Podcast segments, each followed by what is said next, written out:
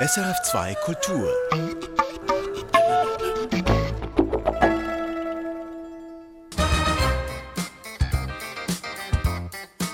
Es klingt wie ein Widerspruch in sich. Evangelikaler Feminismus.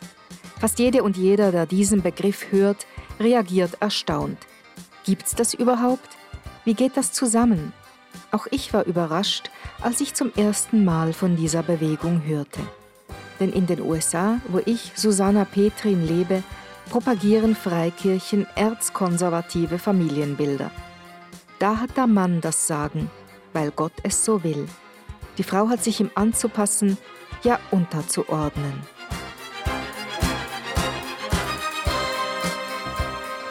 Doch dann fand ich viele aktuelle Bücher zum Thema evangelikaler Feminismus. Häufig von Frauen verfasst, die begonnen hatten, ihre eigenen Kirchgemeinden kritisch zu hinterfragen. Sie zweifelten daran, dass Gott den Mann über die Frau gesetzt haben soll. Ich schrieb einige der bekanntesten dieser US-Autorinnen an und zwei waren sofort bereit, mir via Zoom ein Interview zu geben. Da ist die Autorin, Universitätsprofessorin für Geschichte und evangelikale Pastorenfrau Beth Allison Barr. So, what evangelical Christians don't realize is that feminism is very Christian because it is a call that all people are equally created in the image of God. Viele evangelikale Christen realisierten nicht, dass Feminismus in Wahrheit etwas zutiefst Christliches sei, sagt Beth Allison Barr hier denn er rufe dazu auf, alle Menschen gleichermaßen als Ebenbild Gottes zu sehen, Männer wie Frauen. Und da ist die Autorin, Universitätsprofessorin und Historikerin Christine Cobes-Dumé. Sie gehört einer reformierten Kirche an. Is patriarchy God's word in God's command, or is it the distortion of God's will for humanity? That is a fundamental question, I think, right now for evangelical feminists. Ist das Patriarchat Gottes Wort in Gottes Auftrag? Oder ist es die Verzerrung von Gottes Willen für die Menschheit? Das ist gerade jetzt eine grundlegende Frage für evangelikale Feministinnen, so Christine Cobes-Dumé. Ich war beeindruckt, wie eloquent und mutig diese Frauen sind. Ich habe viel von ihnen und ihren Büchern gelernt. Über die USA, über die Evangelikalen und über diese spezielle Ausprägung des Feminismus. Um das Thema auch im Schweizer Kontext zu verorten, frage ich nach bei Veronika Schmidt. Sie ist Sexologin, Therapeutin und Autorin, unter anderem des Buches Endlich gleich. Sie erzählt, dass es in Schweizer Freikirchenkreisen einfacher sei, über Sex als über Feminismus zu sprechen. Weil alle wären eigentlich froh, wenn Paare guten Sex hätten. Also, dass man dann den Paaren zu gutem Sex verhilft, das ist total okay. Aber jetzt habe ich die Erfahrung gemacht, dass ich wirklich angegriffen werde, wenn ich über das Frauenthema spreche. Was sind die Anliegen von evangelikalem Feminismus? Wie weit geht er? Was kann er bewirken? In dieser Ausgabe von Perspektiven nehme ich Sie auf meine Entdeckungsreise mit. Sie hat an meinem Schreibtisch stattgefunden und ging doch weit.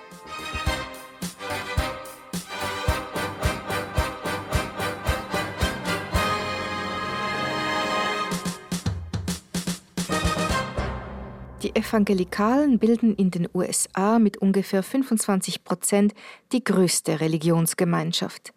Evangelikale sind allerdings keine homogene Gruppe.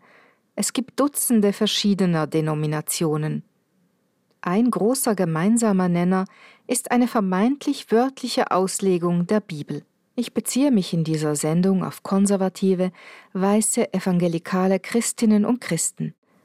Diese haben sich seit den 1970er Jahren immer stärker auch als politische Kraft etabliert – gegen 80 Prozent von ihnen wählen zuverlässig republikanisch. Und nicht zuletzt betreiben Evangelikale eine milliardenschwere Medien-, Pop- und Merchandise-Artikelindustrie. Es gibt hunderte von freikristlichen Podcasts, Musikgruppen, Festivals und T-Shirts, sowie Dutzende von evangelikalen Radio- und Fernsehstationen. Now more than ever, our nation needs God. And that's why so many people are getting behind Joy FM. Listen at home or work on your computer with joyfm.org. Auf unzähligen Kanälen propagieren Evangelikale ihre Ideale. Dabei halten sie die traditionelle Familie und konservative Geschlechterrollen hoch. Ihre Kirchen weisen den Frauen ihren Platz zu, daheim am Herd, im Kinderzimmer und im Schlafzimmer. Damit sind auch ganz viele Frauen einverstanden. In Ratgeberbüchern und auf YouTube-Videos hören sie sich dann oftmals regelrecht wie Antifeministinnen an. It's hard being leaders, and God gave that responsibility to men in all areas of our culture. And I'm thankful it wasn't given to me. I'd rather just stay at home and raise my babies and be with my grandbabies. Auf dem YouTube-Kanal The Transformed Wife sitzt eine evangelikale Hausfrau in Blümchenbluse auf dem gemachten Ehebett und erklärt, wie die rechtschaffene Ehefrau jeglicher Arbeit fernbleiben und sich stattdessen für den Mann schön machen soll. Es sei schwierig zu leiten, deshalb sei sie dankbar, dass Gott den Männern diese Verantwortung gegeben habe. Sie bleibe lieber zu Hause bei den Kindern und Enkeln. Es klingt wie eine Parodie, ist aber purer Ernst. The least we can do, women, is to do all we can to stay attractive to our husbands. Ask them what they like. Diese Hausfrau dürfte ganz nach dem Geschmack des Council on Biblical Manhood and Womanhood sein. Dieser evangelikale Rat für biblische Männlichkeit und Weiblichkeit predigt den sogenannten Komplementarismus. Frau und Mann seien von Natur aus für unterschiedliche Rollen bestimmt, die sich komplementär ergänzen. Der Mann verdient das Geld, er versorgt und beschützt Frau und Kinder. Die Frau darf ihn als Hausfrau und Kinderbetreuerin ergänzen. Der Rat beansprucht die Bibel als Grundlage für seine Definitionen der Geschlechterrollen. Doch diese Auslegungen fechten evangelikale Feministinnen nun an. Beth Allison Barr bezieht sich bereits in ihrem Buchtitel auf diese Institution. Es heißt The Making of Biblical Womanhood, die Entstehung biblischer Weiblichkeit. Ich argumentiere im Wesentlichen, dass biblische Weiblichkeit, diese Idee, dass Frauen von Gott dazu berufen sind, unter der Autorität von Männern zu stehen, dass dies nichts ist, das in der Bibel begründet ist. Vielmehr ist es ein Phänomen, das wir geschichtlich zurückverfolgen können. Ich habe die Geschichte von der Antike bis zur modernen Welt daraufhin untersucht und habe aufgezeigt, dass diese Idee der weiblichen Unterordnung in der Geschichte verwurzelt ist und nicht im christlichen Glauben. Die Bibel sei im Vergleich zur damaligen Realität sogar sehr fortschrittlich gewesen, habe Frauen zu Priesterinnen, Prophetinnen oder Retterinnen emporgehoben, sagt Beth Allison Barr. Später hätten Übersetzer aus so manch starker Frau einen Mann gemacht. So wurde etwa aus der Apostelin Junia der Apostel Junias. Beth Allison Barr liest die Bibel historisch kritisch, also mit Hilfe wissenschaftlicher Methoden. Sie kommt zum Schluss, dass Männer die Heilige Schrift immer wieder dem ursprünglichen Kontext entreißen und stattdessen entsprechend ihren patriarchalen Weltbildern deuten. Das Ergebnis habe mit der ursprünglichen christlichen Botschaft nichts mehr zu tun.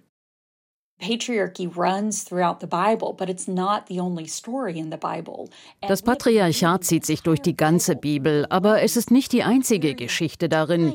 Wir haben die gesamte Bibel durch die Linse eines winzig kleinen Teils der Bibel gelesen und alles andere, was darin über Frauen steht, ignoriert. Ich konnte viele Menschen dazu bringen, darüber nachzudenken, dass sie die Bibel vielleicht nicht etwa wörtlich auslegen, wie sie glauben, sondern vielmehr durch die Brille einer ganz bestimmten Südstaatenkultur, die sowohl im Rassismus als auch im Patriarchat verwurzelt ist interpreting Bible through the lens of a very particular Southern culture rooted in both racism and patriarchy. Für so eine Auslegung kritisiert Barr den Rat für biblische Männlichkeit und Weiblichkeit. Diese reaktionäre Organisation ist erst 1987 gegründet worden. Sie ist also vergleichsweise jung. Seither ist sie auch über die US-Grenzen hinaus einflussreich. mit konkreten Folgen. Evangelikalen Frauen ist es nicht erlaubt, Männern Religionsunterricht zu erteilen oder gar Pastorinnen zu werden. Generell wird Frauen von einer Berufstätigkeit außer Haus abgeraten. Dagegen wehren sich evangelikale Feministinnen wie Beth Allison Barr. Sie fordern gleiche Chancen im Beruf und Lehre. Evangelikale in Machtpositionen sehen handkerum den Feminismus als Bedrohung und machen ihn schlecht, wo sie können. Der Ausdruck Feministin sei in ihren Kreisen gar zu einem F-Wort, also einem vulgären Schimpfwort, verkommen, stellt Beth Allison Barr fest. Ich mache oft Witze darüber, dass der Feminismus schon lange das F-Wort der Evangelikalen ist. Meine Studenten haben oft Angst vor dem Wort Feminismus, weil ihnen beigebracht wurde, Feminismus sei unchristlich, er stehe im Widerspruch zu christlichen Werten. Der Feminismus wird dem Evangelikalismus also gefährlich und deshalb verteufelt. Das sagt auch die Autorin Christine Cobes-Dumé. Der Feminismus wurde von den Konservativen als Bedrohung für den Glauben dargestellt, als gottfeindlich, als familienfeindlich, als Teufelswerk. Das hat sich in konservativen Kreisen über Generationen hinweg gehalten. Und in jüngster Zeit erlebt diese These wieder einen Aufschwung. Man ist dann auf der bösen Seite. Also Feminismus ist nie gut. Das sagt Veronika Schmidt, evangelikale Sexologin. Nach ihren Vorträgen zu feministischen Themen werde sie oft angefeindet als Unruhestifterin. Ich merke schon, wenn ich mit anderen aus der Landeskirche spreche oder aus anderen Kirchen, die verstehen manchmal dann diese Ideologie gar nicht. Also das ist denen noch gar nie in den Sinn gekommen, dass Feminismus per se für das Böse steht. Also das ist schon ein sehr, sehr spezielles Denken. Dass es vor etwa 100 Jahren bereits eine Frauenbewegung innerhalb des frommen Christentums gab, werde innerhalb der evangelikalen Kirchen meist schlichtweg ignoriert. Die wissen auch gar nichts davon. Also, dass da eine starke feministische Bewegung war, dass da immer auch die christlich-religiösen Frauen stark engagiert waren. Und das ist vielleicht auch ein bisschen ein Phänomen der Freikirche, dieses mangelnde Geschichtsbewusstsein, ein mangelndes gesellschaftliches und politisches Bewusstsein. Ich glaube, das hat irgendwie mit dieser engen Welt zu tun, in der man sich bewegt. Von Feminismus wollten viele Schweizer Freikirchen am liebsten nichts wissen. Die Wortkombination evangelikaler Feminismus gebe es hier gar nicht.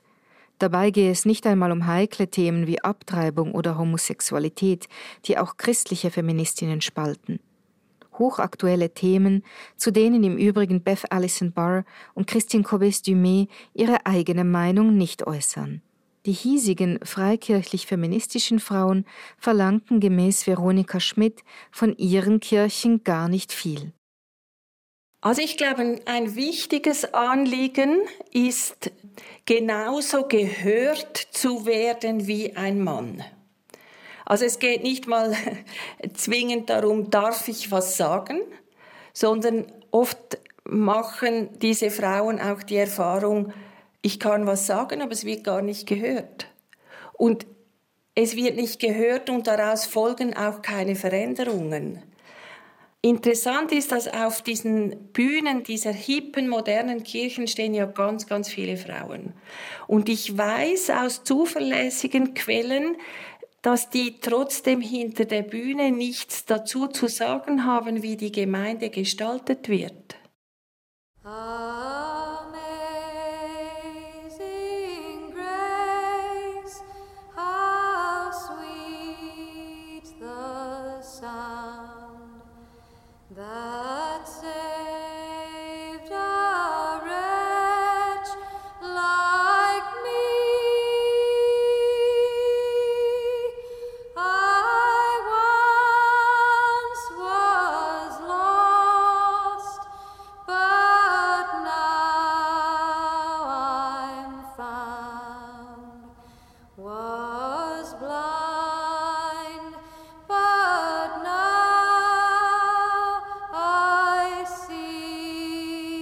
Veronika Schmidt fühlte sich zwischenzeitlich mit ihrem Kampf für Gleichstellung in der Kirche sehr alleine.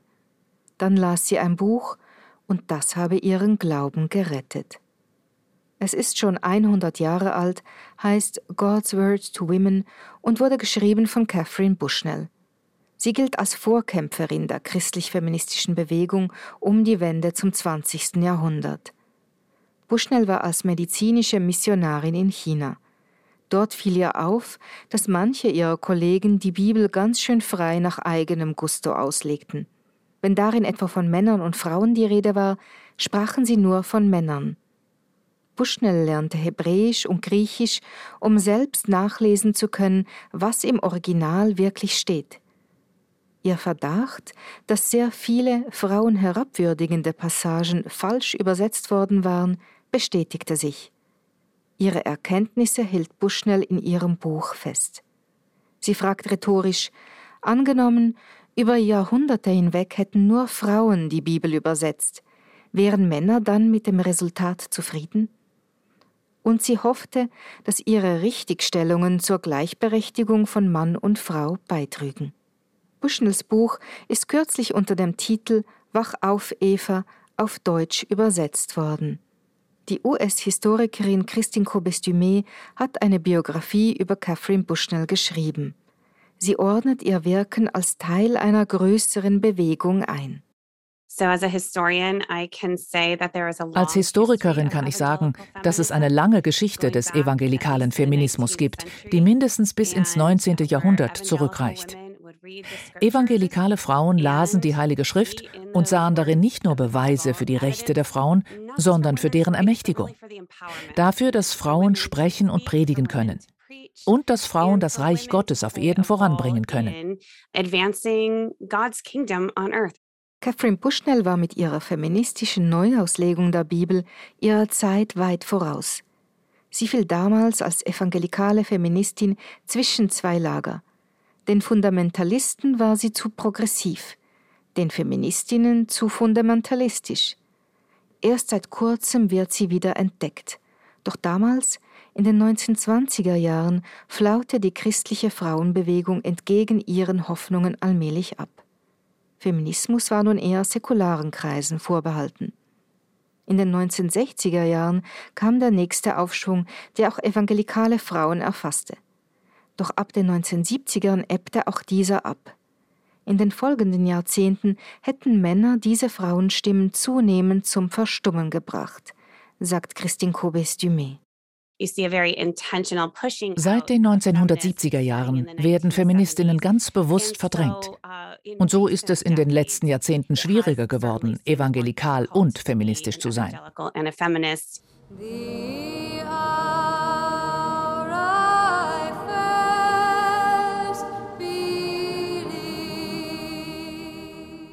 Und dann kam 2016 Donald Trump an die Macht, mit Hilfe der Evangelikalen.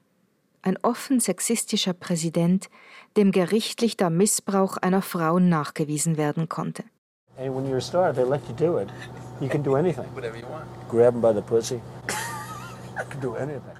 Dieses Zitat wurde öffentlich. Als Star könne man alles mit Frauen machen. Dass er trotz all dem von einer Mehrheit der Evangelikalen gewählt worden war, stieß eine Minderheit der Evangelikalen umso stärker ab. Wie sollte das zusammenpassen? Ein notorischer Lügner wie Trump mit der barmherzigen Lehre Jesu Christi? Viele evangelikale Frauen fühlten sich von ihren Kirchenleuten hintergangen. In vielerlei Hinsicht scheint dies ein Verrat an den Lehren zu sein, mit denen viele Menschen aufgewachsen sind. Insbesondere junge Frauen, deren Verpflichtung zur sexuellen Reinheit immer wieder betont wurde. Also In den letzten Jahren hatten wir die MeToo-Bewegung und die entsprechende Church-Too-Bewegung. Uh, Dabei kamen immer wieder Fälle von Missbrauch innerhalb des Evangelikalismus ans Licht. Es wurde offenbar, dass viele evangelikale Führungspersonen sich nicht dafür einsetzten, diesen Missbrauch anzusprechen und weiteren Missbrauch zu verhindern. Stattdessen versuchten sie, diesen zu vertuschen. Und auch das scheint ein direkter Widerspruch zu den Lehren zu sein, die diesen Frauen quasi von Geburt an eingeschärft wurden. Nämlich, dass Männer Autorität über Frauen haben, damit sie Frauen beschützen können. Und da sehen sie nun Männer, die Raubtiere sind und andere Männer, die sich nicht für den Schutz der Frauen einsetzen. Who are predators and other men who are not stepping up to protect women.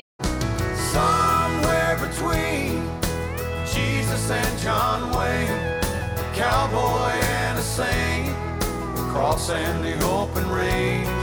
I try to be more like you, Lord, but most days I know I ain't. I'm somewhere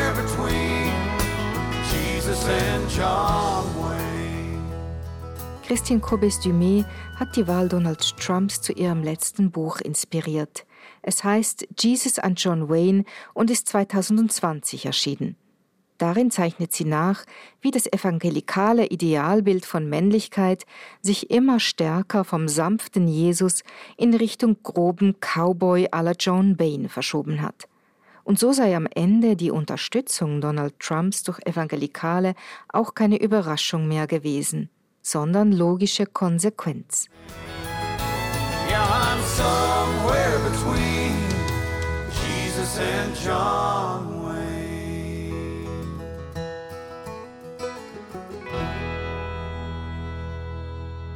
Beth Allison Barr hat als junge Frau sogar selbst erleben müssen, wie es ist, wenn ein Mann sie terrorisiert, wie sie in ihrem Buch schreibt. Sie war zudem Zeugin davon, wie Missbrauchsfälle von Kirchenleitenden kleingeredet oder ganz ignoriert wurden. Für sie gibt es keine Zweifel. Am Ende führe die Herabsetzung von Frauen auch zur Misshandlung von Frauen. Wie diese Kirchen nicht verstehen können, wie sehr das die Frauen entmachtet und wie sehr das die Tür für Missbrauch öffnet. Der Komplementarismus schafft ein System, in dem Missbrauch wahrscheinlicher wird und in dem er weniger wahrscheinlich entdeckt und gestoppt wird. Wenn man lehrt, dass Frauen weniger wert sind als Männer, dann behandelt man Frauen auch entsprechend schlechter. Trumps Sexismus sowie zahlreiche Missbrauchsfälle waren ein Weckruf für viele Frauen in den USA. Sie bilden zwar weiterhin eine Minderheit unter den Evangelikalen, doch immerhin eine, die zunehmend lauter wird. Nicht zuletzt dank der sozialen Medien.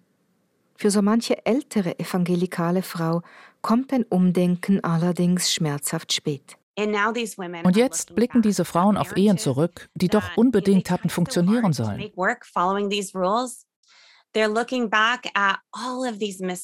Sie haben ihren Glauben nicht verworfen, aber sie schauen zurück und sagen, ich wünschte, ich hätte anders gehandelt.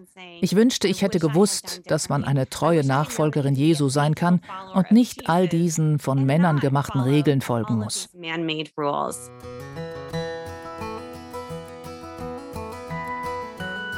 Veronika Schmidt sagt, dass es evangelikalen Feminismus in der Schweiz so nicht gebe. Handelt es sich dabei um ein spezifisches US-Phänomen? Ja, sagt Christine Kobes-Dumé. Aber der Evangelikalismus amerikanischer Prägung übertrage sich jeweils via Missionare und Medien auf viele andere Länder. Uh, Der evangelikale Feminismus ist ein also spezifisches US-Phänomen, aber er hat auch globale Auswirkungen. Denn der Evangelikalismus amerikanischer Prägung exportiert seine konservative Gender-Ideologie seit Jahrzehnten rund um den Globus. Sie hat andere Märkte überschwemmt, einfach weil es in anderen Ländern kleinere Bevölkerungen, weniger Evangelikale und kleinere eigene Märkte gibt. So werden viele der Ressourcen aus den Vereinigten Staaten importiert. Aus demselben Grund gibt es jetzt auch einen Markt für den evangelikalen Feminismus, der aus Amerika in die globale Kirche gelangt. Gemäß Schätzungen gehören in der Schweiz rund drei Prozent der Bevölkerung zu einer Freikirche. Das sind achtmal weniger als in den USA. Ein Vergleich zwischen den beiden Ländern sei schwierig.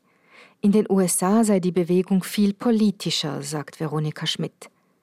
Doch die Schweizer Freikirchen hätten schon einiges aus den Staaten übernommen, etwa True Love Waits, also eine Bewegung, die kein Sex vor der Ehe propagiert aber freikirchlich-feministische Bücher hätten hierzulande kaum Publikum.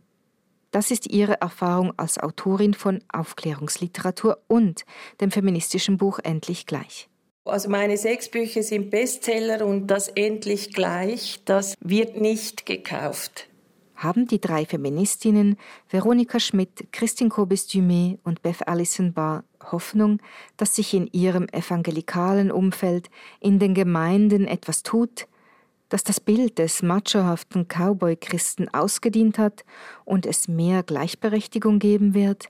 Keine von ihnen ist wahnsinnig optimistisch, zumindest was die institutionelle Ebene, also die Leitung der Gemeinden angeht. Aber im Privatleben der Gläubigen, da tue sich einiges. Ich glaube nicht, dass sich die Gemeinden und die Frauen und die Männer in dem Sinn für eine Bewegung mobilisieren lassen. Also diese Hoffnung habe ich jetzt aufgegeben. Und das ist aber auch egal. Die Bewegung an sich nützt ja auch nichts, wenn es nicht gelebt wird. Und meine Hoffnung, und dazu möchte ich auch Mut machen, ist quasi, leb diese Gerechtigkeit. Auch den Paaren würde ich sagen, lebt diese Gerechtigkeit, dann habt ihr sie. Also so viel Einfluss hat dann die freikirchliche Gemeinde in der Schweiz tatsächlich nicht. Ähnlich klingt Christine Kobes-Dumé. I'm optimistic that individual lives are changing. That is so evident that there are so Ich bin optimistisch, dass sich individuelle Leben ändern. Das ist offensichtlich. Es gibt so viele Frauen, die in sehr konservativen Lehren gefangen waren, Lehren darüber, was Frauen tun können und sollten. Sie entdecken jetzt, dass es mehr Möglichkeiten gibt, die Heilige Schrift zu verstehen. Es ist schwer, ebenso optimistisch zu sein, wenn man sich die Institutionen ansieht. Ganz allgemein sind Institutionen schwer zu verändern. Es gibt die Geldgeber und jene, die die Zügel der Macht in der Hand halten. Sie wissen, wie sie ihre Macht ausüben und behalten können.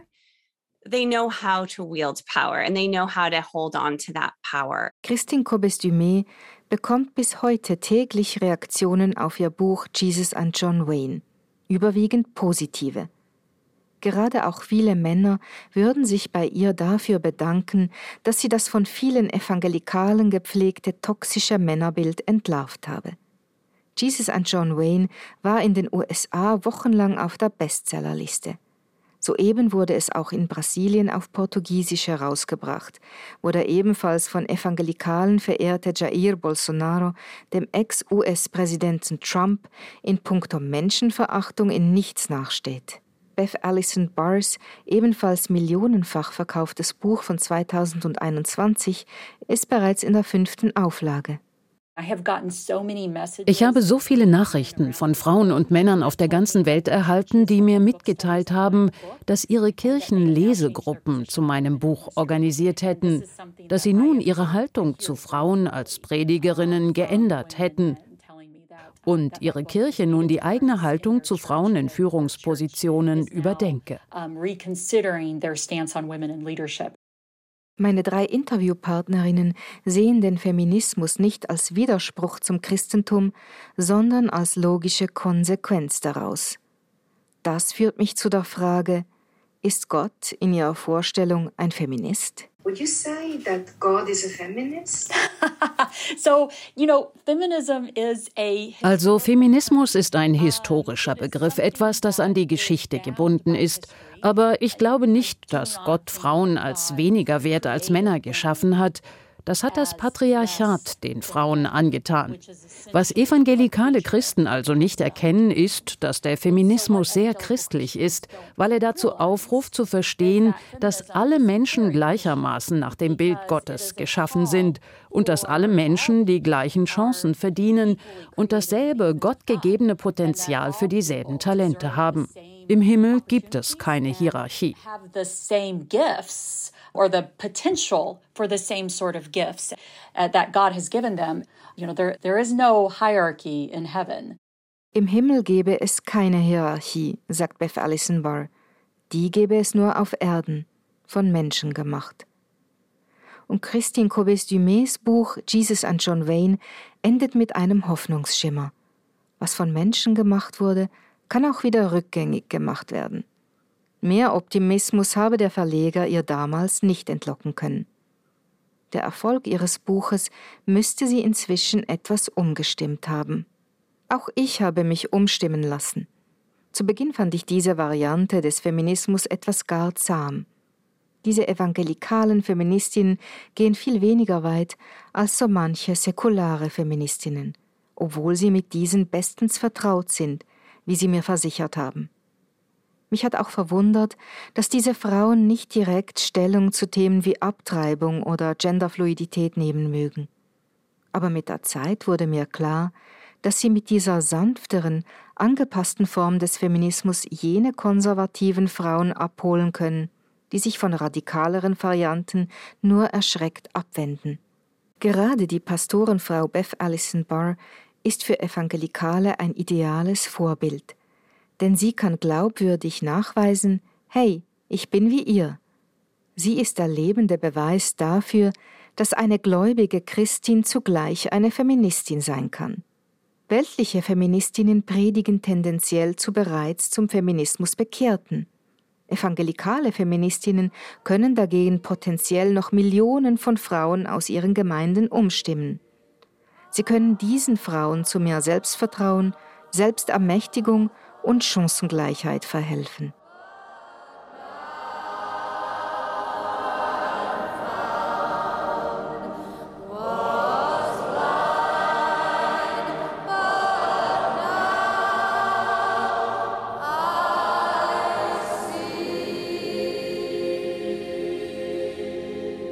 Das Comeback der evangelikalen Feministinnen. Das waren Perspektiven von Susanna Petrin. Übrigens gibt es eine weitere Perspektivensendung mit der Schweizer Sexologin Veronika Schmidt, die Sie auch in dieser Sendung gehört haben. Darin erzählt sie, warum besonders Menschen aus Freikirchen so froh über ihre Aufklärungsarbeit sind. Wir verlinken die Sendung in den Show Notes. In der nächsten Ausgabe nimmt Mirella Candrea Sie dann mit auf eine ganz andere Entdeckungsreise und zwar zur Christengemeinschaft. Wofür steht diese anthroposophische Kirche. Darum geht's in den nächsten Perspektiven und wie immer freuen wir uns über Rückmeldungen und Gedanken an redaktion.religion.srf.ch. Erfahren Sie mehr über unsere Sendungen auf unserer Homepage srf.ch-kultur.